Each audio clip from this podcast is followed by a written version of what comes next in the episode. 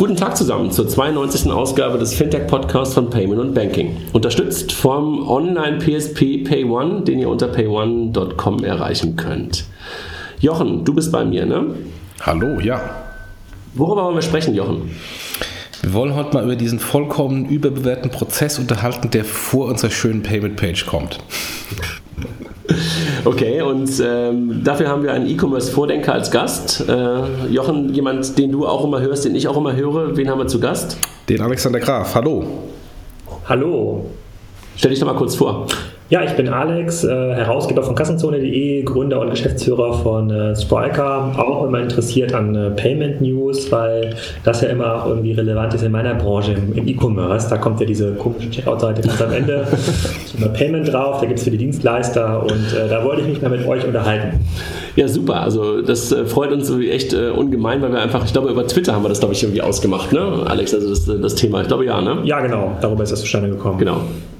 Ähm, wir machen das sozusagen jetzt unter Payment und Banking, aber trotzdem willst du es irgendwann auch äh, publishen, deshalb läuft ja auch gerade eine Kamera äh, im, im, Hintergrund mit. Ne? Also genau. Vielleicht sagst du mal ganz kurz, was, äh, Genau, für die ganzen YouTube- und äh, Facebook-SEA, die gibt es nämlich auch in den Kassenzone-Kanälen, ähm, geht es auch ein bisschen darum zu verstehen, wo geht ja die Reise hin, was gibt es denn überhaupt für News und Innovationen, also Dinge, die in eurem Podcast äh, wahrscheinlich total Standard sind, ja, die vorausgesetzt werden, die müssen wir nachher mal so ein bisschen, äh, so ein bisschen abfragen, deswegen ist es quasi keine, kein einseitiges Interview, in dem ihr mir Fragen stellt die ganze Zeit, sondern in dem ich auch zurückfragen kann. Und ähm, dann wird es auch bei Kassenzone gespiegelt und da können die Leute auch nochmal Fragen an euch stellen, ähm, weil ich glaube, wir haben sehr, sehr, ähm, sehr, sehr hetero heterogene Hörerschaft und Ja. ich glaube, da können wir beide von ein bisschen profitieren. ja. Sollen wir uns ganz kurz nochmal vorstellen, wer wir sind für, für deine Hörer? Ja, das wäre total cool. Ja, Jochen, willst du anfangen? Ja, Jochen Siegert, ähm, 17 Jahre im Zahlungsverkehr ähm, aktiv, ähm, habe äh, direkt von der Uni bis zum Mastercard gewechselt, weil ich damals jemanden suchte, der dieses komische Internet-Ding versteht. War da zuständig für alle Innovationen rund um Zahlungsverkehr, die heute jeder nutzt. Ähm, Kartenprüfnummer eingeführt, äh, 3D Secure eingeführt, auch wenn ich da nicht so ganz stolz drauf bin. Äh, ähm, äh, EMV-Chip-Migration äh, verantwortet, war dann äh, zeitlang beim größten Mastercard-Herausgeber. Ähm, bin dann Mitarbeiter Nummer 11 äh, bei PayPal Europa gewesen, in der PayPal Bank, da erst Finanzprodukte eingeführt und dann da- drei Jahre die EMEA-Strategie verantwortet. Alexander, ich glaube, war da so mehr oder weniger Pi, als du bei Otto warst, war ich auf der PayPal-Seite. Ähm, und ähm, weil ich dann äh, die Anführungsstrichen Startup-Welt immer gesehen habe als, als ähm, Investor und ähm, Kooperationspartner auf der PayPal-Seite, äh, bin ich dann in die Startup-Welt gegangen ähm, und äh, seitdem bei mehreren Startups, im Moment bei äh, TraxPay. Wir sind ein B2B-Zahlungssoftwareanbieter äh, im Payment- als auch Supply Chain Finance-Bereich. Da, Jochen, ist das schön. Ne? Das hören immer wieder ein paar, paar Leute sozusagen, die sonst, äh, die sonst uns möglicherweise hören, wissen jetzt auch mal ein bisschen mehr nochmal, was du eigentlich tust und wo du eigentlich herkommst. Ja, das muss man im Podcast 1 hören, da haben wir es mal gemacht. Ja. Den, äh, immer noch der meistgehörte Podcast, glaube ich. Ja, Nee, nee, stimmt nicht. Nee, Bitcoin ist, glaube ich, der, der, Hörer. Blockchain-Podcast, der war der meistgehörte. Ich sage ganz kurz was zu mir. André Bajorat, ähm, mindestens genauso lange wie Jochen im Bereich Zahlungsverkehr unterwegs, eher aus der Banking-Welt. Jochen ist eher der, der Payment-Nerd äh, unter uns. Ich komme eher aus der Banking-Welt, habe Online-Banking ähm, von der Pike auf mitgemacht, aus der BTX-Welt damals noch kommt, äh, war lange Zeit ähm, im, im roten Lager unterwegs, rot sozialisiert, Sparkassenfinanzgruppe. Ähm, hier in Hamburg bei Star Finanz und davor noch in Köln eine Zeit lang und war dann Geschäftsführer von Giropay. Und da habe ich dann auch ein Stück weit äh, das Thema Payment kennengelernt und bin mittlerweile aber auch schon längere Zeit, schon seit 2009 raus aus der Sparkassenfinanzgruppe und seitdem eher im Startup-Umfeld unterwegs, zwischendurch auch mal als Consultant unterwegs gewesen und seit ähm, 2012 bei Figo dabei. Ähm, am Anfang als Business Angel und dann irgendwann äh, in die operative Rolle reingekommen, als wir aus einer B2C-Welt in eine B2B-Welt reingeraten sind. Ähm, freiwillig irgendwann, aber trotz alledem äh, mit einem, nach einem harten Ritt. Und ähm, ja, mittlerweile sitzen wir hier in Hamburg und wir sitzen hier bei uns im Büro mit 40 Leuten und äh, verstehen uns selber als Banking Service Provider und äh, das ist eine große Parallele zur Payment-Welt. kannst du noch mal ein bisschen erklären für den normalen Kassenhörer? Haben ja so einen Händler-Hersteller-Hintergrund. Also Die wenigsten werden aus dem Versicherungs- und Bankenbereich kommen. Was denn Figo genau ist, welches Problem ihr löst? Ja.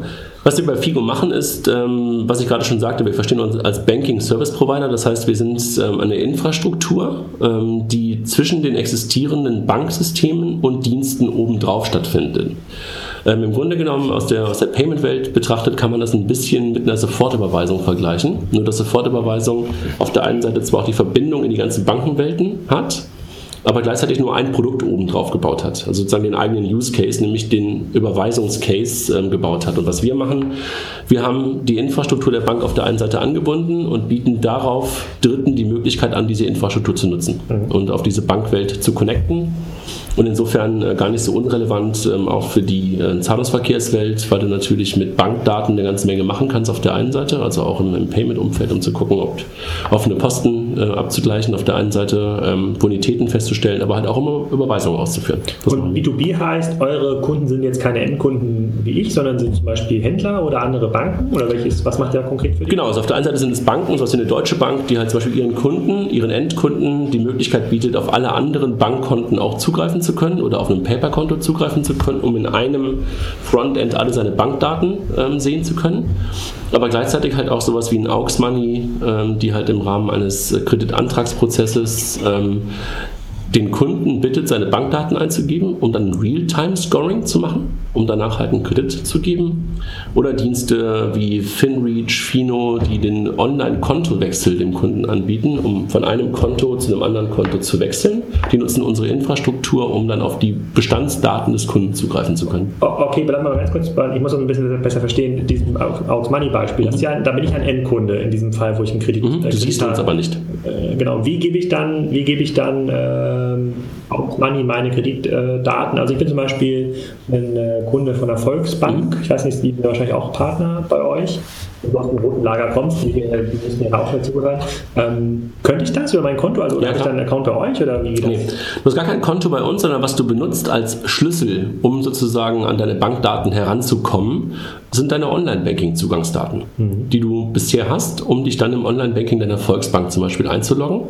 Dort nutzt du die gleichen Credentials, deine Benutzername und dein Passwort oder deine Online-Kontonummer und deine PIN, ähm, um dann in einem Aux Money-Prozess dein Konto zu verbinden ähnlich wie den Facebook Connect, wenn du so willst, connectest du dich mit deinem Bankkonto, um dann Zugriff auf deine Bankdaten zu ermöglichen. Das macht niemand, ohne dass du den Schlüssel freigegeben hast, also ohne dass du gesagt hast, ich möchte, dass derjenige darauf zugreift. Und dann kannst du aber deine Bankkontodaten, die du ansonsten gerne mal als PDF irgendwo hinschicken musst oder halt irgendwo exportieren oder irgendwo importieren musst, im sofortigen Zugriff ermöglichen. Und das machen wir, also dass wir... Okay, in diesem Fall, wenn ich das jetzt eingebe, in diesem Aux Money Kreditantragsprozess, dann können die sofort lesen, was auf meinem Konto genau. passiert ist und können daraus dann scoren, anstatt dass ich denen dann einen Bankauszug schicke als genau. PDF oder okay. Und was wir halt noch machen, wir, wir bereiten die Daten noch auf, indem wir sie kategorisieren, mhm. dass du halt so eine Art ähm, ähm, Gegenüberstellung hast, was der Kunde halt an Ausgaben und Einnahmen und sowas. Also in diesem Fall, er versucht hier so eine Art Standardschnittstelle zu werden für den Markt. Wir sind eine Standardschnittstelle. Das heißt, ähm, egal welche Banken du hast, egal welche Kreditkarten du hast auf der, auf der einen Seite, du hast eine API und auf die greifst du über uns zu, also du nutzt uns als Standard-API, um auf alle anderen, wir nennen es aber Financial Sources, zugreifen zu können. EDI für Banken quasi. Okay. Ja, wenn du so willst, ja. Verstehe ich, okay. Gut. Das ist gut, wenn du es schon mal verstanden hast, ist schon mal ein großer, großer Schritt, dass es dann auch die Hörer verstanden haben, hoffentlich. Jochen, hast du was hinzuzufügen, was wir so tun?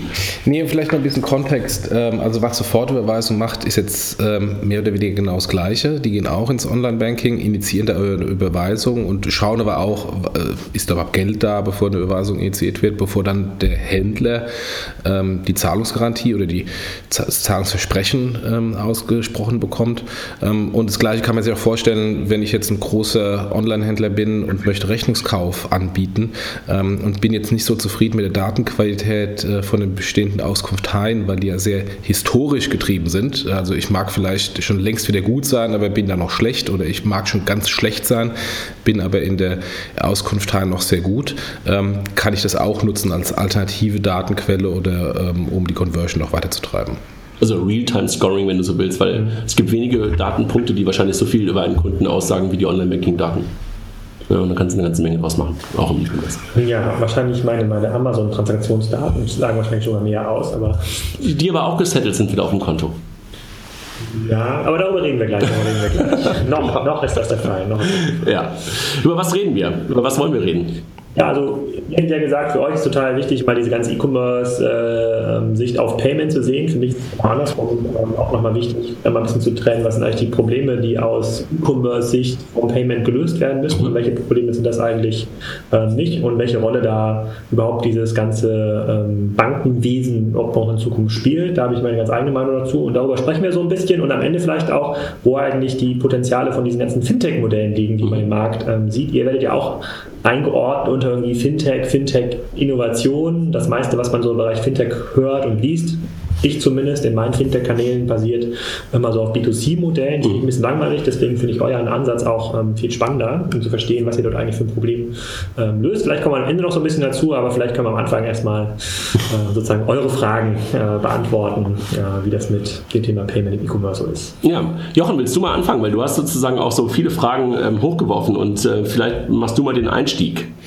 Ja, also ähm, wie ist denn, ich meine, jetzt mal in deiner Spriker-Rolle, wie siehst du denn ähm, die, die Payment-Integration ähm, und wie relevant ist das denn im, im klassischen Prozess? Ähm, weil ähm, es gibt ja immer das Problem, ich habe den Kunden irgendwie für teuer Geld äh, über Advertising äh, geholt, ich habe hab alle meine Prozesse als, als Händler optimiert, äh, bis hin zum richtigen Shop-System. Ähm, und dann komme ich auf diese böse Payment-Page und dann verliere ich den Kunden vielleicht gegebenenfalls wieder, weil äh, Conversion-Probleme da ist. Wie, wie, siehst du denn diese Verzahnung der Prozesse? Ist das okay? Ist das äh, bei einigen gut gelöst oder ist es noch ein Riesenproblem? Also hier muss man mal zwischen verschiedenen Sichten trennen. Ne? Es, gibt die, es gibt die Sicht der, der Händler oder auch der Markenhersteller, die irgendwie Payment haben. Es gibt die Sicht der Kunden und es gibt die Sicht der Anbieter, die sich in, die versuchen, in diesem Payment-Prozess eine Rolle zu spielen. Also hinten raus irgendwie so ein kleines Button oder ein Logo zu haben auf der, auf der Checkout-Seite.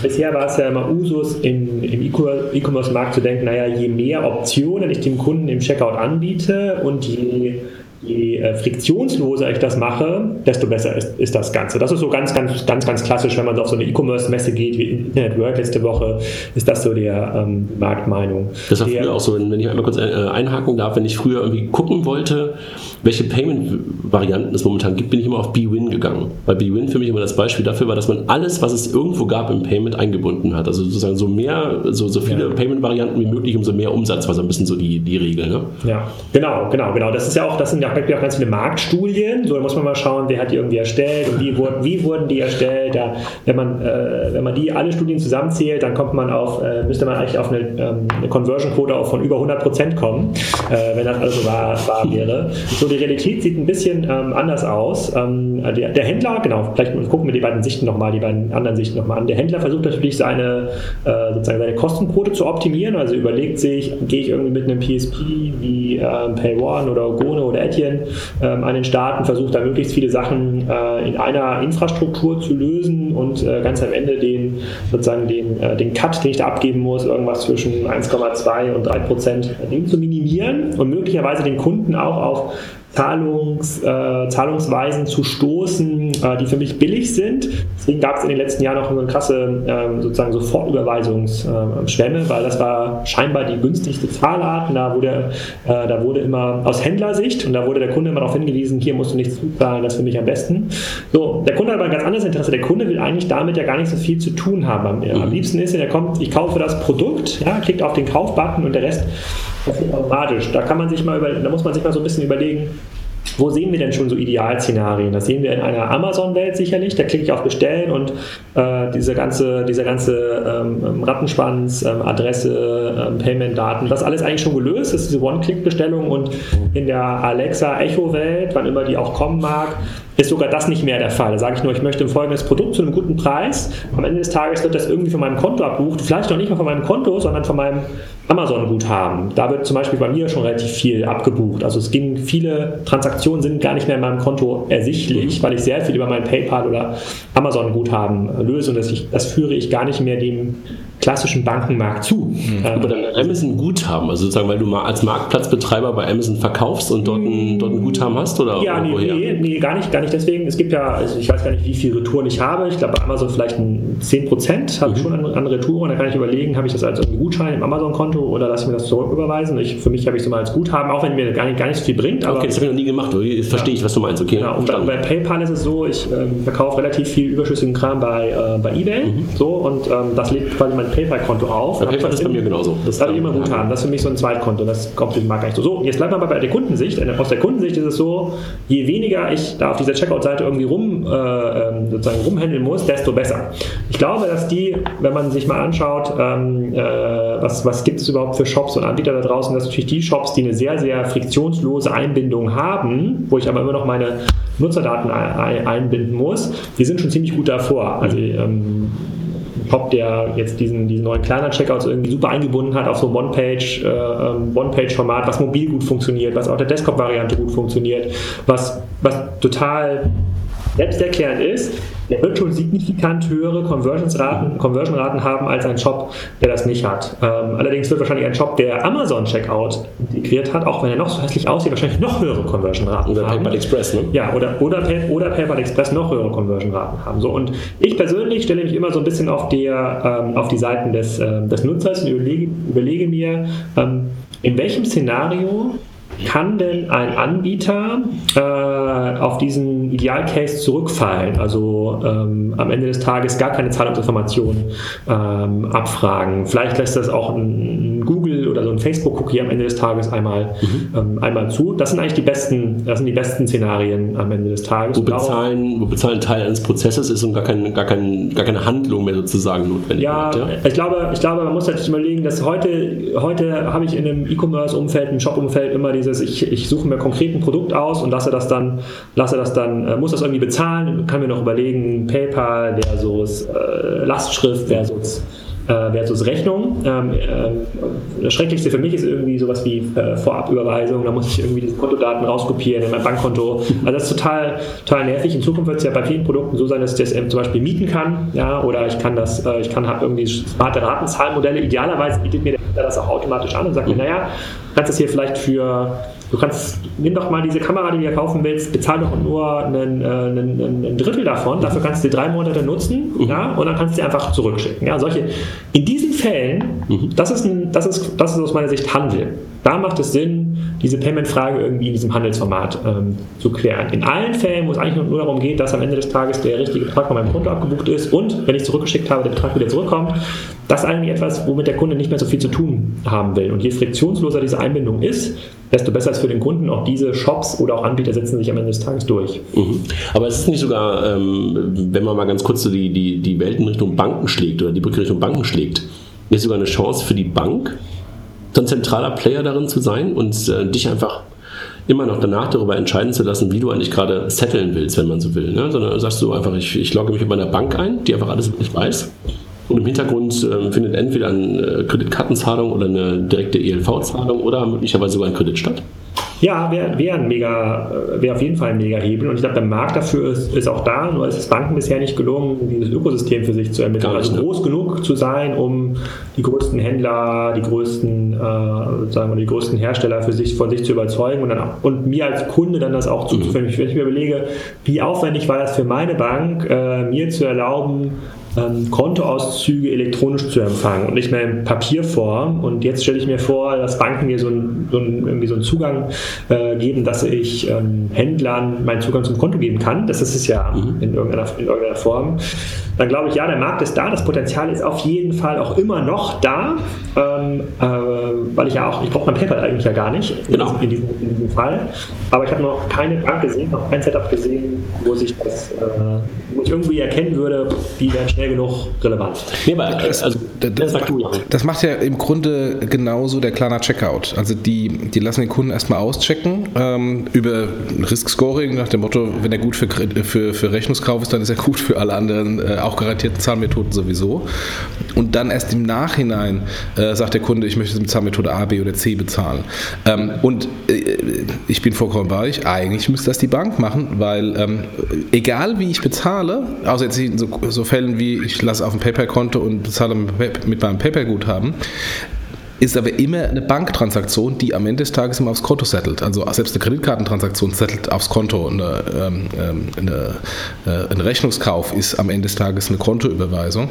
Ähm, aber ja, da setzt natürlich auch ein, ein, ein fundiertes Wissen voraus und äh, da bin ich vollkommen bei Alexander, das ähm, ist im Moment in dieser Form nicht da. Das sieht man ja auch bei dem anderen Pay äh, Payment-Projekt der Banken, was innovativ sein soll. Aber genau, ich sehe, ich sehe so ein bisschen, wenn man sich überlegt, ähm, was sind denn coole Innovationen oder coole Features, wenn ich mein Bankkonto irgendwie so sortieren könnte, dass ich sage, guck mal, das sind Haushaltsausgaben, EDK, Aldi, äh, Rewe, das sind irgendwie die Ausgaben vom Gemeinschaftskonto, das lässt sich irgendwie zuordnen, dass man dann irgendwelche, irgend so Mehrwert daraus zieht. Ne? Oder, oder vielleicht eine Meldung bekommt, hey, hier sind deine Haushaltsausgaben, irgendwie Kinder essen, trinken, was aber auch immer. Das gibt's ja. Ja, nee, ja, aber sehr, sehr. Ja, gut, du bist bei der Volksbank. Möglicherweise ja. hast du da auch nicht, nicht, nicht die innovativste an deiner Seite. Ja, aber ich habe auch sozusagen Konten bei anderen Banken, bei der Hypo, bei der Deutschen, bei der Comdirect und ähm, wenn ich mir überlege, da gibt es ja ein hohes Incentive, wenn ich diese Daten dort äh, anhäufe und die Daten sind ja historisch gesehen da, ich weiß, irgendwann müssten, glaube ich, Transaktionen gelöscht werden, aber angenommen, ich hätte so eine Funktion in meinem Konto, hätte ich auch einen extrem hohen Also Anreiz. Bei der Deutschen zum Beispiel wird es gar nicht mehr gelöscht. Also wenn du da den, den, den, äh,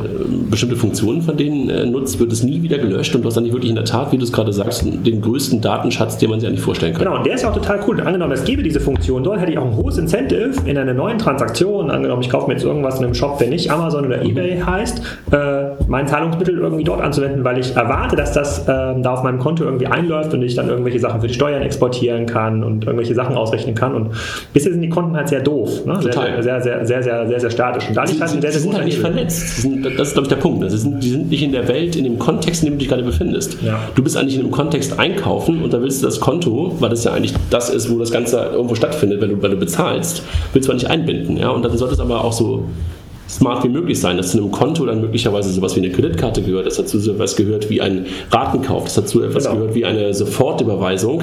Alles gut, aber da musst du eigentlich nicht wirklich neue Produkte drumherum bauen, sondern das Konto ist eigentlich sozusagen nur der Anker, den du eigentlich dafür benutzen solltest. Genau. Und der ist ja auch schon da. Ne? Der ist da, und, aber halt nicht connected, genau das ist es ja. Ja, und das Konto hat auch Informationen, die ich im Onlinehandel eigentlich brauche, nämlich die Versandadresse, ähm, eine verifizierte Ja. Versandadresse.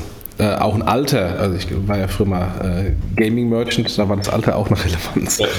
Alter, Adresse, alle ganze Kram, den du halt ansonsten äh, händisch irgendwo wieder eingegeben hast oder dich möglicherweise nochmal äh, ongeboardet hast. Genau, auch da ist halt noch ein Vorteil. Heute muss ich ja, wenn ich irgendwie umziehe, jeden meiner Online-Konten oder sozusagen Online- Online-Systeme jetzt irgendwie selber beibringen. Ist dann natürlich viel cooler, wenn das über so ein zentrales Payment-Ding geht. Und das wäre natürlich auch, eine Bank ist natürlich auch viel vertrauensvoller für die Gegenseite, also für irgendeinen Online-Dienst wie Netflix oder wer auch immer man schickt, möglicherweise, ähm, ähm, das zu nutzen. Aber da, da, da wundere mich ehrlich gesagt schon seit Jahren, dass da nichts, äh, dass da nichts passiert. Und da wäre meine Gegenfrage hier an euch, ihr seid jetzt ja schon lange in diesem Markt und es jetzt, wird jetzt ja nicht so sein, dass man in Frankfurt oder anderswo, wo Banken sind, ähm, das Thema PayPal und Co. ignoriert hat in den letzten Jahren. Was ist denn eure Sicht darauf, dass dort nichts kommt, was für den Endkunden relevant ist? Oder, oder vielleicht, oder vielleicht keine Übersicht über den Markt? Ich glaube, dass man das immer wieder versucht hat. Man hat es versucht ähm, mit, mit, mit GiroPay damals, man hat es versucht mit PayDirect ähm, Antworten zu finden, ähm, aber die kommen halt immer aus der Zahlungsverkehrswelt. Weißt du, die, die Leute gucken aus dem, aus dem Prozess des Zahlungsverkehrs, gucken da drauf und gucken aber nicht aus der E-Commerce-Brille, aus der User-Brille da drauf. Und äh, ansonsten, äh, das ist, glaube ich, einer der, der Gründe dafür, dass man mit den Projekten, die man hat, nicht erfolgreich ist. Und man kommt nicht aus dem Need, aus dem Need des Handels auf der einen Seite, also dein Need, wenn du so willst, und auch nie aus der, aus der, aus der, aus der Brille des Endkunden, sondern man kommt halt mit Argumenten, dass man sagt, das ist eine Garantie, man kommt mit solchen Argumenten wie, das ist gehostet in Deutschland, das sind aber nicht die Probleme, die wir halt da draußen haben, ne? sondern das sind halt schöne Nice-to-Have-Teile, die irgendwie da- dazukommen könnten, aber es löst nicht wirklich ein Problem. Und ähm, das ist, glaube ich, die, die, man hat das Thema E-Commerce auf der Bankenseite verschlafen und man hat jetzt keine Möglichkeit mehr wirklich aufzuschließen zu diesen ganz, ganz großen Playern wie PayPal. Sondern man versucht jetzt irgendwie äh, ein MeToo-Produkt darauf zu bauen, aber guckt nicht weiter. Ich glaube, das ist ein, zu großen Teilen auch ein Know-how-Thema. Ähm, weil, also ich, ich kann nur von mir damals sprechen, als ich damals äh, in den ganzen Interviews bei PayPal war. Der, das Durchschnittsinterview-Ratio waren sechs Interviews, um einen Job zu bekommen. Ich brauchte 18. Und es lag nicht daran, dass ich irgendwie in den ersten Interviews so abgelost habe, sondern ähm, die sagt mir ganz eindeutig, Jochen, du bist ein Banker und, und du kommst mit einem Background äh, und bist ein Kartenmann und du kommst mit einem Background, ähm, was wir explizit gar nicht wollen. Wir kommen vom Handel. Deswegen war PayPal am Anfang, ähm, also zumindest als halt die klassischen eBay, äh, die PayPal-Founder draußen war, war PayPal eine eBay-Company mit eBay-Leuten, die vom Handel und von den eBay-Prozessen kamen und dann Payment gebaut haben. Und ich schaffte es dann mal nach meinen 18 Interviews als äh, einer der ersten, wenn nicht sogar äh, ähm, äh, der einzige Banker in, in PayPal Europa reinzukommen, ähm, was sich mittlerweile komplett geändert hat, weil es sind ganz viele mittlerweile. Aber ähm, äh, dieses, dieses Wissen, dieses Domain-Wissen von den vorgelagerten Prozessen, die ich am Anfang so etwas schlecht dargestellt habe, das ist in den Banken nicht da. Und, ähm, und, und das ist aus meiner Sicht einer der Gründe, warum PayPal so erfolgreich war, weil, weil es viel enger verzahnt haben und hinten dran sagen, naja, ob das jetzt halt eine Lastschrift oder eine Karte ist, ist eigentlich völlig egal. Und wenn ich, das ist bei Amazon das Gleiche. Ja, bei Amazon ist genau das Gleiche, genau. Und, und, wenn, ich mir, und wenn ich mir anschaue, was, was jetzt passiert ähm, in den innovativ, Anführungsstrichen innovativen ähm, Payment-Projekten der Banken im, im Endkundenzahlungsverkehr, machen die diesen Fehler wieder. Da sitzen genau die Leute, die damals den Trend äh, im Onlinehandel und auch im Online-Payment schon verschlafen haben und versuchen jetzt aufzuschließen, ohne eigentlich die, die Grunddifferenzierung zu verstehen, weil es geht nicht hinten dran irgendwie darum, eine blöde Zahlung zu transferieren. Das kann jeder, da gibt es 100.000 Anbieter, das ist nur 15, das ist Commoditized Business. Es geht um viel mehr. Und, ähm, und deswegen versucht man dann halt mit Argumenten zu kommen, Hosting in Deutschland. Ähm, das mag für einen Banker relevant sein, aber für alle anderen nicht wirklich. Ja, wer weiß, ob das überhaupt ein echter, Vor echter Vorteil ist nach den NSA-Skandalen. In Frankfurt hier Genau, genau. Und, und, und die, äh, was, was ich besser immer verstanden habe, oder vielleicht ist es auch so eine Urban Legend, vielleicht könnt ihr mich mal aufklären, ähm, wo wir immer merken, so äh, auch in diesen ganzen Spiker-Projekten, die wir betreuen, es kommt halt so ein gewisser Sense of Urgency, äh, wenn das ans eigene Konto geht. Also wenn, wenn die Leute dann anfangen und merken, oh scheiße, Amazon wächst auch in meinem Bereich und wirklich schnell und sehr, sehr groß. Wir müssen was tun. Ich habe bisher mal verstanden und mir hat das irgendjemand mal jemand erklärt, die Banken oder die Bankenwelt hat das lange ignoriert, weil Onlinehandel ähm, war ja kein Problem im Sinne, dass es dort andere Zahlungsanbieter gab, wie einen PayPal zum Beispiel, weil am Ende des Tages das Geld ja immer nur bei der Bank angekommen ist. Also das Girokonto als Grundlage ähm, war ja immer noch ähm, eine ganz, ganz wichtige Basis. So, und meine Sicht heute auf dem Markt ist, hm, wenn jetzt anfangen, PayPal, über Amazon, wer auch immer, Geld zu horten, warum auch immer, weil ich zu faul bin, meine, meine, meine Retourenleistungen mir zurückzuzahlen zu lassen auf dem, auf, auf dem Konto, damit ich mir weniger Kontoauszüge ausdrucken muss äh, oder was anderes. Ähm, ist denn jetzt dieser Sense of Urgency, ist der denn jetzt da? Der, der ist absolut da, spätestens ab dem Moment. Äh, also Banken haben lange Zeit damit immer noch gut leben können, solange die Menschen die Kreditkarte hinterlegt haben. Solange du bei PayPal eine Kreditkarte hinterlegt hattest, solange bei Amazon eine Kreditkarte hinterlegt war und noch Interchange auf der Kreditkarte zu verdienen war, war das für die Bank noch okay. Da gab es einen Profitpool dafür. Durch die Interchange-Regulierung, die ja deutlich, deutlich zu einer Reduktion aus der Merchant-Perspektive geführt hat, ist da ein Umdenken eingekehrt und seitdem halt beide, Amazon und auch PayPal, zum großen Teil Lastschriften ziehen, wo ja nichts bei der Bank hängen bleibt. Ja, seitdem ist dieses Thema, da ist auf jeden Fall eine, eine Erkenntnis gereift, dass man dieses, dieses Thema Zahlungsverkehr im E-Commerce mehr oder weniger komplett verloren hat. Man wird nur noch als Abwickler benutzt. Ja, und das ist der Grund, warum sowas wie, wie, wie PayDirect gegründet worden ist. Dass man das dann aus einer Perspektive heraus gemacht hat, die Jochen gerade schon beschrieben hat, nämlich aus einer Zahlungsverkehrsperspektive und nicht aus einer aus einer Marktperspektive heraus gemacht hat, mit, mit Know-how, was möglicherweise nicht genau das Richtige war. Das ist aber eher schlecht umgesetzt von dem, was man da bauen will, was man da machen will, nämlich sozusagen ein relevanter Player im E-Commerce zu sein und damit halt auch zukünftig in allen Kanälen zu sein. Das ist auf jeden Fall etwas, was die Banken verstanden haben, aber sie setzen es immer noch schlecht um. Und ist das immer noch so? Also wenn ich, wenn ich heute jetzt einen, einen Comdirect wäre, ist ja auch am Ende des Tages eine, eine Bank, wo ich mein Girokonto haben, haben kann, würde ich auch sagen, ja, egal was da die Volksbank, die Deutsche Bank oder die Commerzbank machen, ich mache es jetzt einfach. Ich baue mir quasi das intelligente Konto irgendwie auf oder fange jetzt an, große Kooperationssachen zu machen. Ja, aber alleine hast du natürlich irgendwie als, auch als, als Comdirect, kannst natürlich das Konto gut bauen. Ja, du kannst natürlich dem Endkunden gegenüber, kannst du sagen, ich bin das perfekte finanzielle Zuhause für dich. Das kann sein, ja, das, das, das können sie für dich bauen, das versuchen sie auch. Das versucht eine Deutsche, versucht eine Commerzbank, das versuchen eine Comdirect, das versuchen sie. Aber dieses Thema accessible zu machen im E-Commerce und als Zahlungsverkehrsvariante zu haben, das kannst du ja nicht alleine machen. Also insofern ist ein ein Joint Venture oder wie auch immer man das dann nennen will, Konsortium, äh, dummerweise aber aus einer ja. alten Perspektive gedacht, ja, ist nicht so falsch. Nur du musst es dann natürlich auch machen, dass es eine Relevanz schafft und du musst natürlich dann auch die Leute abholen, die das ganze Ding auch nutzen sollen. Ja, also ich glaube daran, also unabhängig wie gut die Ideen sind von dem PayDirect, ich glaube daran wird es halt immer scheitern, weil so Konsortium und Arbeitsgruppen, das oder das ist immer so ein bisschen genossenschaftlich, ja, da reden viele mit. Das ist PayPal wirkt halt heute wie so eine super Win-Strategie, war aber wenn man sich mal die PayPal-Entstehung anschaut, da gab es auch tausend Zufälle, Total. die halt sehr, sehr unternehmerisch gelöst werden müssen. Ja, aber Konsortien haben halt das Problem, dass sie basisdemokratische Entscheidungswege haben. Ja. Und basisdemokratische Entscheidungswege führen meistens zu mittelmäßigen Produkten. Mhm. Ja, und das ist halt irgendwie eine der größten Herausforderungen. Jochen, ich glaube, wir haben wahrscheinlich gerade schon ein paar Sachen gesagt, die du wahrscheinlich noch unterstreichen willst. Ja, und äh, ich wollte noch einen, einen ähm, Aspekt reinbringen von der, von der Händlerseite ähm, unabhängig davon, ob jetzt ähm, eine, eine PayPal-Transaktion Lastschrift oder eine Kreditkarte ist, das ist für die Bank ähm, ein Mini-Ertrag mittlerweile. Also Kreditkarte verdienen sie auch nicht mehr so sehr viel Geld. Das tut eigentlich gar nicht so sehr weh mehr, ob das jetzt das eine oder andere ist.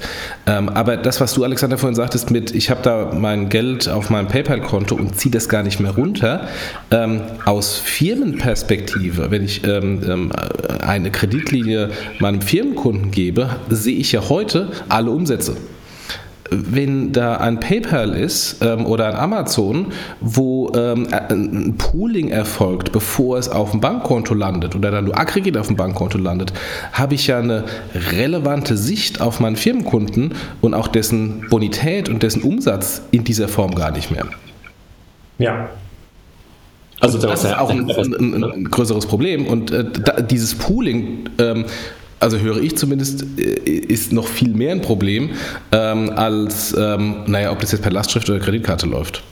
Ja, also ein Problem für die ähm, Händler und Banken, aber nicht so ein Problem für PayPal. Nee, ein Problem für die Banken. Ja. Ein Problem für die Bank, weil plötzlich dann nicht mehr, ähm, du weißt gar nicht mehr, was bei deinem Händler, äh, bei, bei, deinem Kunden eigentlich passiert. Ja. Und plötzlich fängt dann ein Amazon an, fängt plötzlich dann auch ein PayPal an, Unternehmenskredite herauszugeben. Ne? Und damit sind wir ja auch bei, so ein bisschen auch bei so einem Thema, was dich ja auch, glaube ich, treibt, das Thema Plattform generell. Ja? Also was, was seht ihr denn? Also wenn, wenn ihr auf das oder wenn du auf das Thema drauf guckst, also die Amazonisierung, wenn du so willst, dieser Welt. Also was bleibt sozusagen für den sonstigen E-Commerce hängen? Genau, also das hat, für mich auch wieder verschiedene so Effekte und verschiedene Sichten. Ne? Einmal würde ich halt nochmal, wenn ich sozusagen in der alten Payment denke, bleibe, mhm. sozusagen, was für Zahlungsmittel nutze ich, würde ich immer ein bisschen unterscheiden zwischen ähm, Vielbesteller und Wenigbesteller. Was wir heute mhm. sehen, den ganzen Studien am Markt und den ganzen Daten, die auf dem Messen so generiert werden und gezeigt werden, das ist immer so ein Marktschnitt. Ja, da sind mhm. auch die Kunden drin und auch die Zahlverhaltensweisen, ähm, die ähm, äh, sozusagen die irgendwie neue Online-Kunden mhm. ähm, mit sich ziehen oder, oder, mit sich bringen. Deswegen ist da sowas wie eine Sofortüberweisung ist halt ähm, ein Thema gewesen, was halt ähm, Kunden sehr gerne genutzt haben, denen irgendwie dieser Trust in dieser Online-Welt, neue Zahlmittel äh, gefehlt hat, die aber zum Beispiel nicht das Scoring für eine Kreditkarte erfüllt haben. So, das sind halt sehr unerfahrene, teilweise äh, ähm, Kunden und ähm, das sind sozusagen Datenspuren, ähm, die verwischen sich quasi mit den Vielbestellern und ich würde aus Zukunftsperspektive, wenn man heute was Neues baut, sich überlegt, wie baut man irgendwie einen Shop auf, wie wichtig ist Mobile Payment, was braucht man für Kanäle, würde mir nur die Vielbesteller anschauen. Also Vielbesteller bedeutet für mich über 50 äh, Bestellungen im Jahr. Ich weiß nicht, wie, wie oft habt ihr beide zum Beispiel bei Amazon bestellt im letzten Jahr? seid ihr so klassische Amazon-Ebay-Kunden? Ich habe angefangen 1998. Ähm, ich kann dir nicht sagen, wie viel, aber ich möchte, also ich würde gerne meine Gesamtsumme meiner Amazon. Siehst du doch an deinem Konto? Nee, die, die, die, die Gesamtsumme sehe ich nicht. Doch, da gibt es auch Tools, die ähnlich wie Figo da drauf Okay, laufen, ja, das war aber, also bei Amazon selber sehe ich nicht. Ja. Also ich würde sagen, äh, bei uns kommen pro Woche zwei bis drei Pakete an. Genau, bis über 100 bis 200. So, so. Plus natürlich immer die digitalen Dinge, die, ich irgendwie, äh, ja. äh, die nicht als Paket ankommen. Ne? Ja, genau. Und du, Jochen, wie viel hast du bestellt? Äh, Amazon-Besteller. Gute Frage. Ich bin kein Amazon-Besteller, weil ich habe noch diese eBay äh, ähm, ähm durchgemacht und bin deswegen bei eBay äh, und, nur, und, nur, im schlimmsten Fall bei Amazon.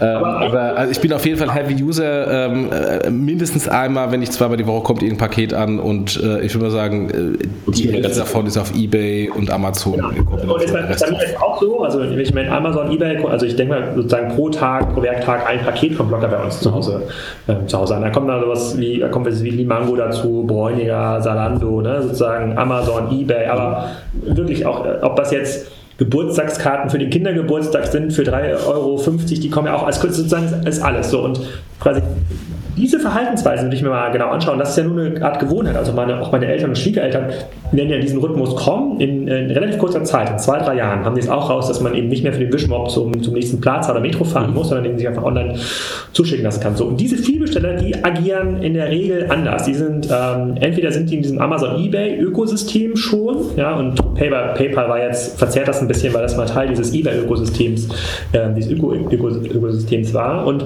da zeigt sich ja relativ klar, dass dieses Thema ähm, Lastschiff, Rechnung, äh, vielleicht Vorabzahlung, das spielt da gar keine große Rolle mehr. Wobei Lastschrift da eigentlich relativ easy ist. Ja, aber auch wenn die einmal in diesen großen Portalen angefangen haben einzukaufen, dann macht man sich ja darüber, dann ist ja irgendwo, irgendwo sind die Kontodaten eingegangen. Also idealerweise gibt es dann schon so ein, äh, sozusagen so eine, so eine Storefront wie so ein kleiner Checkout oder ein Amazon-Payment ähm, da drin. So, daran würde ich schon sehr viel lernen und das zeigt, also was das, was das Learning daraus für den Markt?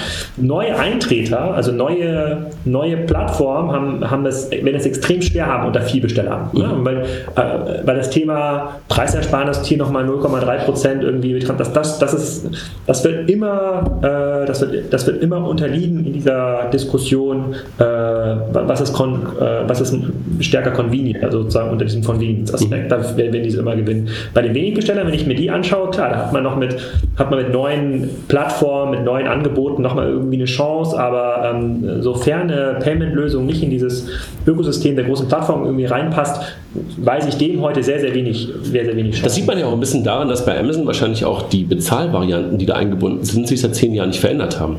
Ja, das, das, weiß ich gar nicht, weil ich habe ja einmal, ich, wir haben einmal andere IBAN geändert bei mir im, im, Konto. Das war das sozusagen, das war das äh, schmerzhafteste für, für mein Online-Bestellverhalten in den letzten Jahren. Du weißt es dann, wenn du bei Amazon, äh, wie du, wie du bezahlst, weißt du dann, wenn du mal eine neue Adresse eingibst.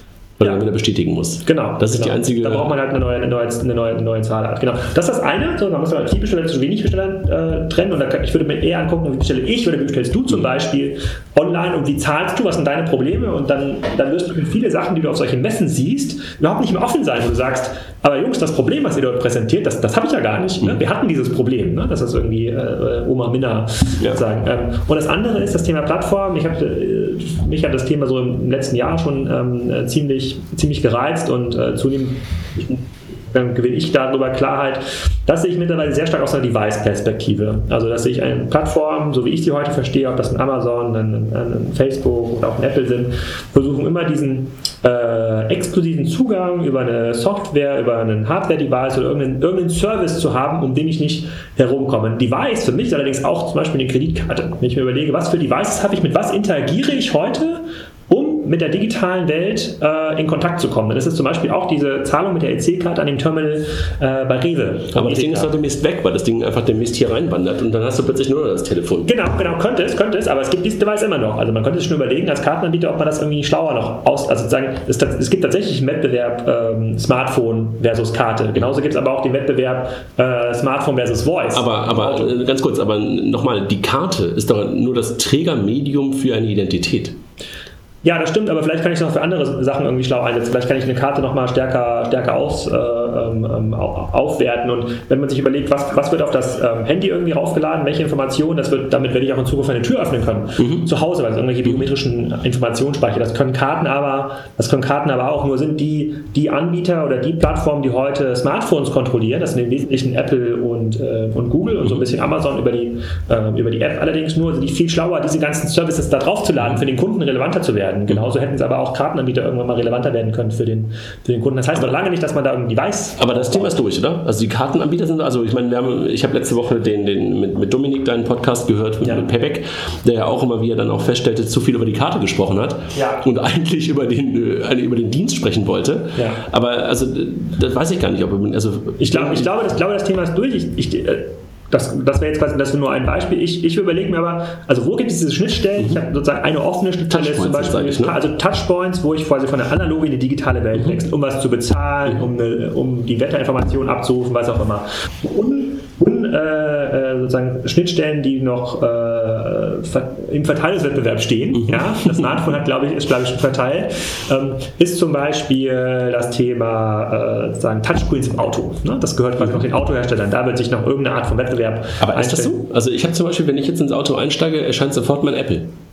Ja, also es gibt ja, aber du hast ja noch ganz viele Knöpfe und Tasten im Auto, über die du das Radio einstellst, über die man möglicherweise noch so Navi einstellt und das. Also wirklich, das Ding ist mittlerweile, ich stecke es ein und ja. ich habe sofort Apple und das Ding ist kontrolliert von Apple.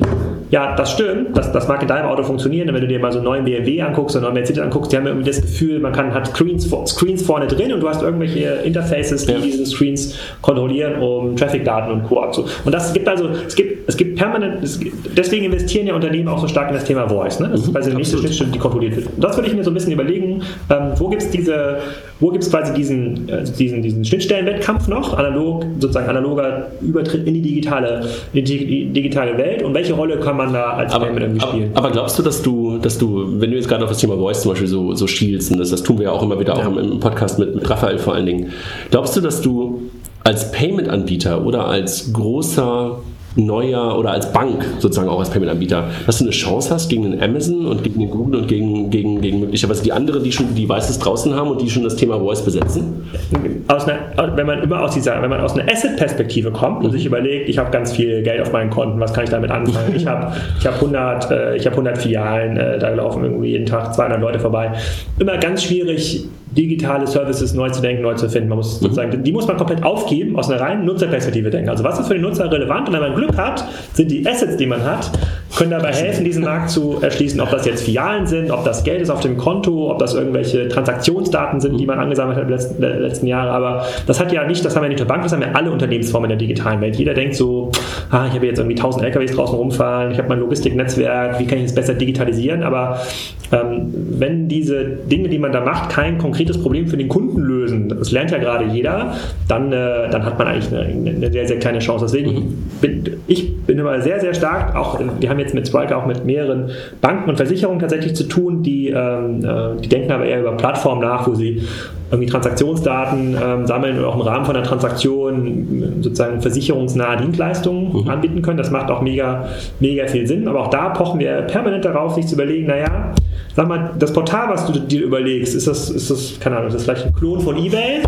Das überlegst du jetzt ja nicht, weil das irgendwie ein neues Problem für einen Kunden löst, sondern weil du sagst, es wäre eigentlich cool, so ein Ebay zu haben. Mhm. Das ist nicht so eine schlaue äh, mhm. Herangehensweise, sondern viel schlauer ist, sich zu überlegen, was fehlt noch in diesem Markt. Und es fehlen ja ganz, ganz viele Sachen noch ähm, in diesem Markt. Und ähm, da muss man, deswegen ist es, glaube ich, für einen Comdirect oder für auch eine Deutsche Bank, ist gar nicht so schlau, mit anderen Banken zu, ähm, äh, zu kooperieren, sondern mit ganz anderen, äh, äh, ganz anderen Angeboten am Markt, sich zu überlegen, was kann man möglicherweise Neues bauen. Ob das, das kann ein Handelsunternehmen sein, das kann auch ein Automobil Automobilhersteller sein. Also eher so zu denken, weil ansonsten bleibt man ja immer in dieser Payment-Perspektive hängen. Jeder will sein Asset verteidigen, einfach das Guthaben, was sie auf den Konten, haben, noch weiter erhöhen. Ich weiß fairerweise nicht, wie mit Guthaben auf den Konten heute noch Geld verdienen, aber das, nicht. Das, vielleicht, ist auch nicht das, äh, vielleicht ist auch nicht das Ziel. Aber das, ähm, ich finde, das ist extrem schwer, äh, da zu einem konkreten Kundennutzen zu kommen. Und wenn der nicht ersicht, ersichtlich ist, ähm, wird es sehr, sehr schwer. Und so denke ich heute Plattform. Klar, also das kann man immer zurückfallen auf, ja, wie kann man mit Google und Amazon und so äh, konkurrieren. Die haben, wenn man da mal reinschaut und äh, Jochen weiß das eher von eBay, wenn man da mal hinter die Kulissen schaut, da geht es mega Themen, die gelöst werden müssen, wo keiner genau weiß, wohin da die Reise, äh, mhm. wohin die Reise geht. Aber aus Kundenperspektive gibt es auf jeden Fall äh, auf jeden Fall Optionen, ja. Aber die Einstiegsbarrieren werden doch immer größer, oder nicht? Weil du halt, ähm, weil, weil Google, Apple, Facebook, Microsoft teilweise solche, weil sie das Device, was du gerade schon beschrieben hast, schon ein Stück weit kontrollieren. Ne? Ja, wobei die Einstiegsbarriere ist ja nicht das Device. Also diese ganzen Sachen verändern sich ja auch sehr, sehr schnell, sondern diese Kompetenzen, die man dafür braucht, um dieser Welt erfolgreich ja, zu sein. Aber, aber ganz kurz, lass, lass, mich noch eins sagen, aber ich glaube schon auch, dass die Einstiegsbarrieren durchaus auch steigen, weil wenn ich mir überlege, früher konntest du als Bank, lass mal beim Thema Bank bleiben, konntest du deine Filiale selber beherrschen, konntest äh, du mal mal nachdenken, wen du reinlässt und wen du nicht reinlässt. Dann kam ja. die Webseite, konntest du auch überlegen, wen du reinlässt, wen du nicht reinlässt. Plötzlich kam der App Store. Ja. Da hat plötzlich schon jemand mal eben so eine kleine Wall aufgebaut, hat gesagt, du musst bestimmte Regeln erfüllen, dass du überhaupt hier reinkommst. Ja. Völlig neu. Völlig neu für solche Mega-Player wie Banken, dass plötzlich ein Apple oder ein Google ihnen sagen konnte, ob sie überhaupt da rein dürfen. Und jetzt kommen Voice-Dinger, die die Banken ja. bestimmt selber rausbringen werden. Genau. Also das heißt, die, die, die, die Hürde steigt doch schon, oder nicht? Das sehe ich anders. Das okay. sehe ich deshalb anders, weil, wenn ich mir überlege, wer schafft es denn dort im App Store reinzukommen? Welche Skills schafft es denn bei Alexa mhm. oben zu sein? Das sind ja teilweise Skills und Apps von Leuten, die kommen ja gar nicht aus dem Markt. Ja? Die mhm. sind seit irgendwie sechs Monaten in den Markt und haben irgendwie ein bisschen externes Kapital gesammelt so, und die können das. Ja?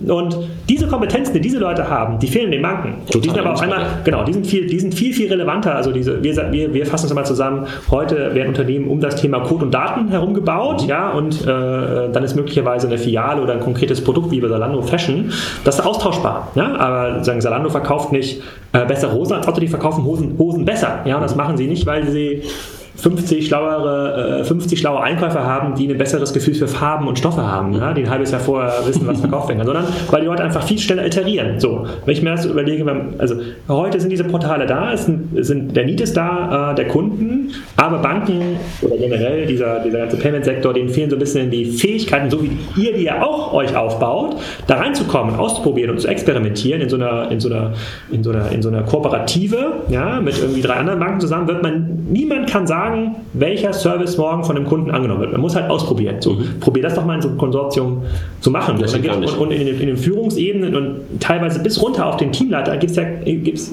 sehr, sehr wenig Skills, mhm. sozusagen, um das technisch zu verstehen. Da, da wird sich eher überlegt, okay, wie können wir möglichst großes Angebot schaffen, damit wir gemeinsam Google überzeugen, unsere, unsere, äh, sozusagen unseren Service da reinzubauen. Und von der Idee bis zum Aufbau dieses Service, da gibt es schon irgendwie 100, äh, sozusagen 100 kleine ähm, Andres und Jochens in Berlin, die es gebaut haben. Ja, das ist eine These, die ich irgendwie auch seit, seit, seit einer, einer, gewissen Zeit auch mal vertrete, dass, äh, wenn wir auf die Banken gucken, dass gerade Bank und Banking sich voneinander trennt. Ne? Also du, was du, was du heute möglicherweise schon auch im im E-Commerce hast, dass das Einkauf vom Handel sich ja auch getrennt hat ein Stück weit. Ja. Also und, und Bank und Banking trennt sich komplett. Also die Bank ist nicht mehr unbedingt derjenige, wo du Banking betreiben wirst. Also du ja. gehst vielleicht noch auf die, auf die Volksbank Kiel-Seite, ja, weil das so wie momentan noch so ist, aber ähm, zukünftig wirst du das nicht mehr tun, sondern du wirst halt den Platz dir suchen, der dir die beste Banking-Experience bietet. Und das ist natürlich auch ein Platz für, für die ja, Großen. Ne? Genau, das, das heute, heute ist ja quasi Amazon mein ERP. Ja? Ich bestelle die ja. meisten Sachen, also ich würde sagen 70 Prozent bestelle ich bei Amazon, das heißt, da liegen die meisten Transaktionsdaten. Wenn ich da reinschaue, dann weiß ich ungefähr,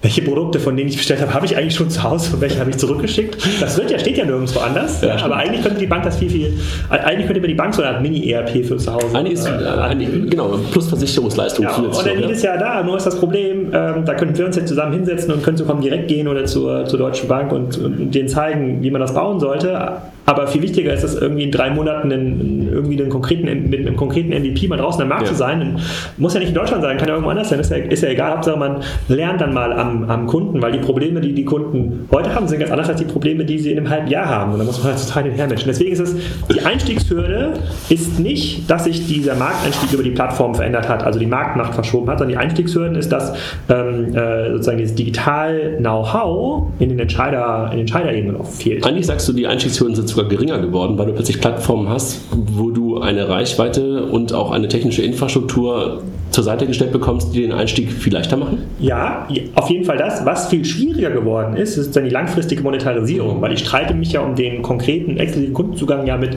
mit diesen Plattformen, die ja. den ja, und die wiederum wollen den Kundenzugang dann weiterverkaufen an, äh, ähm, an, an, keine Ahnung, an Händler und Hersteller, zum Beispiel auf Amazon Werbung schalten oder auf Google, auf Google. Mit denen streite ich mich. Also das konkrete Erlösmodell zu finden später, das ist ein bisschen schwieriger geworden. In dieser, in, relevant zu werden für den Kunden ist nicht äh, schwerer geworden. Das ist sogar viel, viel einfacher geworden. Und damit hat sich so ein bisschen diese Esse, bisher gab es ja immer in den, gibt es ja auch in den Banken, es gibt, wie bei Händlern, es gibt immer so eine Art Vorstand, ähm, Personal oder Team ja, mhm. oder, oder, oder, oder Finanzen und, und IT. So. Und dem wird jetzt so ein CEO zur Seite, zur Seite gestellt und das, das reicht halt nicht. Ne? Eigentlich muss CDO. Ja, CDO, ja, Chief Digital, ja, ja, ja, das, genau, das ändert sich ja gerade so ein bisschen. Und das ist halt, das ist schwierig, aber ich finde, es gibt mega viele ähm, Angriffspotenziale, bei denen ich aber auch nicht erklären könnte gegenüber der Bank, äh, wie das Refinanzierungsmodell direkt übermorgen aussieht und wie viele Kunden ähm, darauf gehen oder wann nicht die 2 Millionen Investment sozusagen, wann der Rückzahlungszeit, das weiß ich nicht. Aber eigentlich geht es ja darum, sozusagen Relevanz zu behalten oder Relevanz wieder zu, wieder zu erlangen. Ja? Die Relevanz, das Interessante für die Banken und deswegen finde ich es auch sozusagen euer Perspektive so spannend, das Interessante ist ja, heute lockt sich ja noch jeder in sein, in sein komisches Konto ein, obwohl dieser Zugang total hässlich ist und dieser Abruf der letzten 90 Tage, Bank, also es alles, sieht alles total komisch aus und das Potenzial ist ja noch da. Man hat wahrscheinlich ja noch ein, zwei oder drei Jahre, um was, um sinnvolle Sachen äh, ähm, zu bauen. Und was kommt dann raus? Dann kommt irgendwie eine neue, dann kommt irgendwie eine App raus. Ja, das sozusagen, das sind Dinge, die, die vor fünf Jahren, genau, das sind Dinge, die waren vor fünf Jahren relevant. Und das, äh, Lernen, also das Lernen passiert nicht passiert nicht schnell, äh, passiert nicht schnell genug. Deswegen ist diese Bedrohung, also die Rolle der Plattform, ähm, äh, das verändert so ein bisschen dieses, ähm, die, die Spielregeln, aber das macht das Spiel nicht per se schwerer. Aber was ihr, was ihr sagt, ist ja, dass ich als Bank mich auf die Plattform anpassen muss. Und das ist natürlich schon mal ein riesen Quantensprung im Vergleich zu früher, nach dem Motto, die müssen sich auf mich als Bank anpassen. Ähm, und ich bin, ich bin da bei euch nach dem Motto, ich kann da irgendwie Kontoservices ähm, über eine API auf der Plattform machen, dass dann ähm, ich da enger vielleicht in, in, in der Journey, in der Plattform als Bank vielleicht auftauche. Aber wenn ich nochmal auf Bankprodukte gehe und sage, mein Produkt ist eigentlich Zahlungsverkehr, mein Produkt ist Kredite, mein Produkt ist Online-Banking oder äh, Girokonto führen. Ähm, da sieht es ein bisschen anders aus, weil wenn ich mir jetzt anschaue, gerade rein Zahlungsverkehr, ich bin online, bin Bank-Payment-Verfahren äh, und versuche ähm, möglichst äh, Relevanz ähm, auf der Checkout-Page zu bekommen. Aufgrund der Tatsache, dass immer mehr Heavy-User bei ähm, Plattformen bestellen, also eBay, Google, Zalando, wenn man dazu nimmt, die immer mehr stärken, äh, immer mehr äh, steigen im Umsatz gemessen am Restmarkt, dann ist es natürlich so, dass da die Integration ähm, immer schwieriger wird und dann die Umsatzanteile immer schwieriger zu bekommen und die Transaktionsanteile immer schwieriger zu bekommen. Das heißt also, ich als Bank mit meinem Produkt bin eigentlich nur noch im Longtail, weil ich in den normalen Zahlungsverkehr bei bei einem Amazon und Google in dieser Form gar nicht reinkomme. Ja, das, das, das, das stimmt.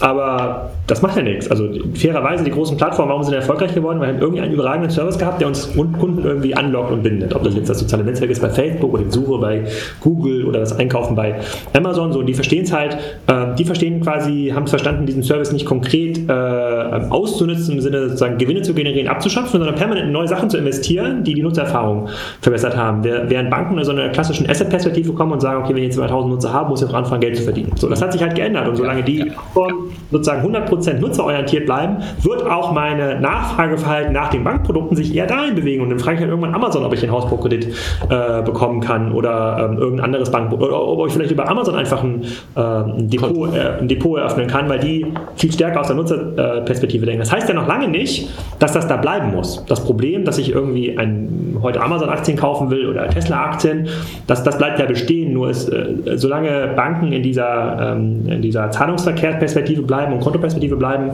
und nicht in diese Nutzerperspektive äh, hineinrutschen, wird es, glaube ich, extrem schwer und es wird eher schwerer, in, in, Zukunft.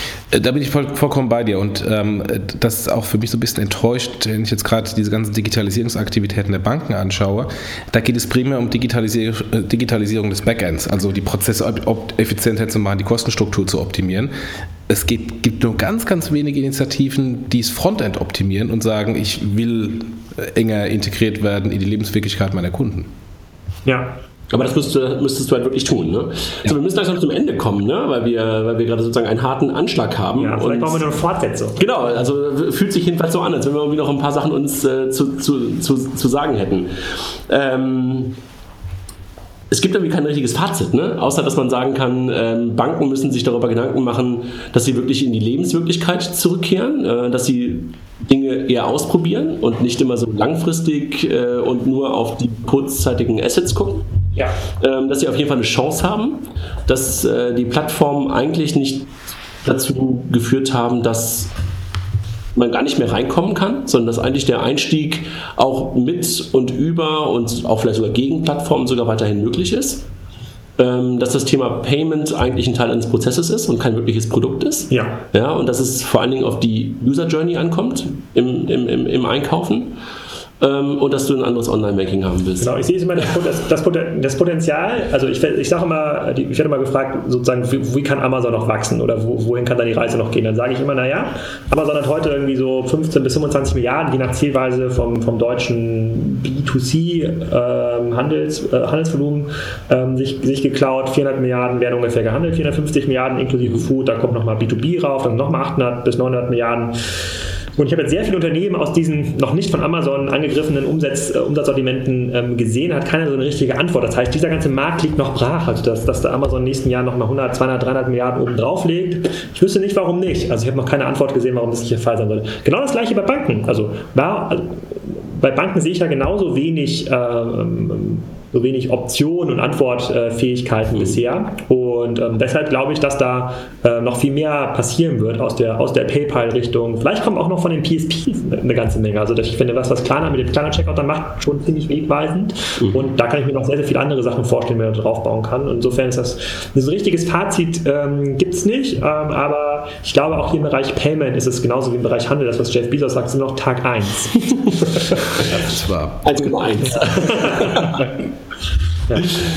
ja. Gut. Danke dir und lass uns das gerne mal fortsetzen. Ja, danke ähm, euch. Danke euch. Gerne. Jochen, sonst noch was von dir? So aus Frankfurt in die Runde nach Hamburg hier? Nee, außer dass, dass äh, es immer schwierig ist, ähm, wenn man remote dazugeschaltet ist, dann irgendwie reinzuspringen in die Diskussion. Beim nächsten Mal dann persönlich zu dritt. Genau. Danke euch beiden und äh, Jochen, keine News heute und äh, wir danken nochmal PayOne fürs Sponsoring. Äh, PayOne sozusagen aus deiner, aus deiner Heimatstadt, ja, also ja. Äh, Kieler Jungs. Ich saß, ich saß ganz lange neben, äh, neben dem PayOne-Büro, äh, Büro, aber da wollten sie noch keinen Podcast haben. ja, liegt möglicherweise an der täglichen, an täglichen Fahrt oder wöchentlichen Fahrt, die, die einer der beiden Kollegen aus Hamburg immer hat und dort immer Podcasts hört. Ne? Ja. Gut, alles klar. Dank dir. Vielen Dank. Danke. Tschüss. Tschüss.